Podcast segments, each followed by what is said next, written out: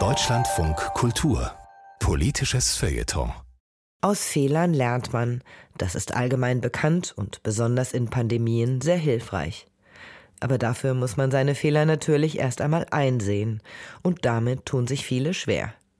Kein Wunder, denn dieser Prozess ist schmerzlich, gerade wenn die Fehler, wie oft in der Medizingeschichte, tödliche Folgen hatten, wie die Neurowissenschaftlerin Franka Parian am Beispiel des ungarischen Arztes Ignaz Semmelweis deutlich macht. Wir werden uns nach der Pandemie viel verzeihen müssen, hat Ex-Gesundheitsminister Jens Spahn sinngemäß mal gesagt und damit viel Spott ausgelöst, weil das uns doch eher nach einem Mir klang. Und überhaupt setzt Verzeihen ja eine gewisse Einsicht voraus. Etwas, womit sich nicht nur Politiker schwer tun. Niemand weiß das besser als der Erste, der versucht hat, uns vom Händewaschen zu überzeugen. Ignaz Semmelweis war Arzt und arbeitete Mitte des 19. Jahrhunderts in einer Wiener Geburtsklinik. Zu dieser Zeit stirbt dort mehr als jede zehnte Schwangere während oder nach der Geburt. Das Kindbettfieber wütet schier unaufhaltsam. Und viele haben sich mehr oder weniger mit der hohen Müttersterblichkeit abgefunden. Dämpfe, Witterung, Gottes Wille? Die Ursache lag offenbar nicht in ihrer Hand. Aber Semmelweis weiß, dass es anders geht. Im Hebammenflügel sterben nur zwei Frauen von hundert. Genauso bei denen, die es nicht in die Klinik schaffen. Der beste Weg, eine Geburt zu überleben, ist Ärzte zu meiden. Warum? Semmelweis sucht fieberhaft nach Ursachen, obduziert Leichen, untersucht Patientinnen und findet keine Antwort. Als er eine Zeit lang nicht in der Klinik ist, geht die Müttersterblichkeit runter. Warum, versteht er erst durch einen Obduktionsunfall.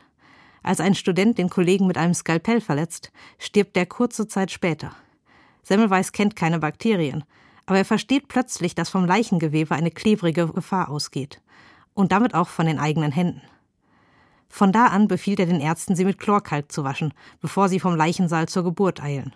Die Müttersterblichkeit sinkt prompt auf 1,8 Prozent. Aber die Erkenntnis hat einen hohen Preis. Die Einsicht der eigenen Fehler und ihrer tödlichen Folgen. Semmelweis kommt nie darüber hinweg. Ein Kollege, der das Experiment erfolgreich wiederholt, bringt sich um. Viele andere bekämpfen Semmelweis. Seine Theorien seien zu schwammig, das ganze spekulativer Unfug, Denunziation. Außerdem wirkt Semmelweis bei seinen Überzeugungsversuchen immer aufgebrachter.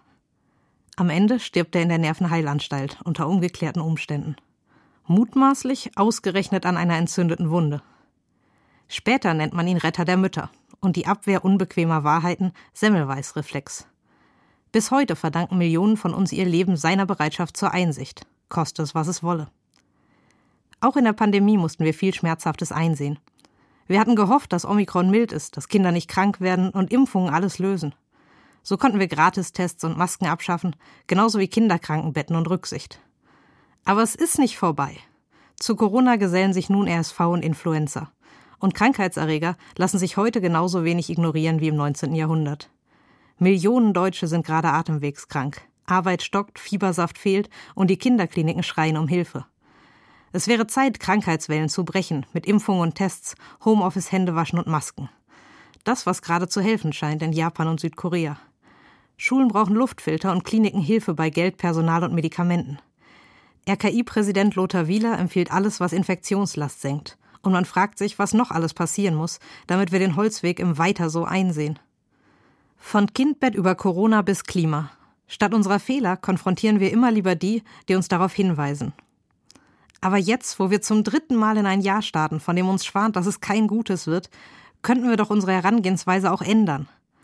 Einsehen, dass mit dem Virus leben nicht ignorieren heißt, sondern Infektionsschutz geschickt in den Alltag einbauen. Allein schon, weil daraus Dynamik entsteht. Die Probleme liegen eben nicht außer unserer Hand. Wir können sie angehen. Jetzt.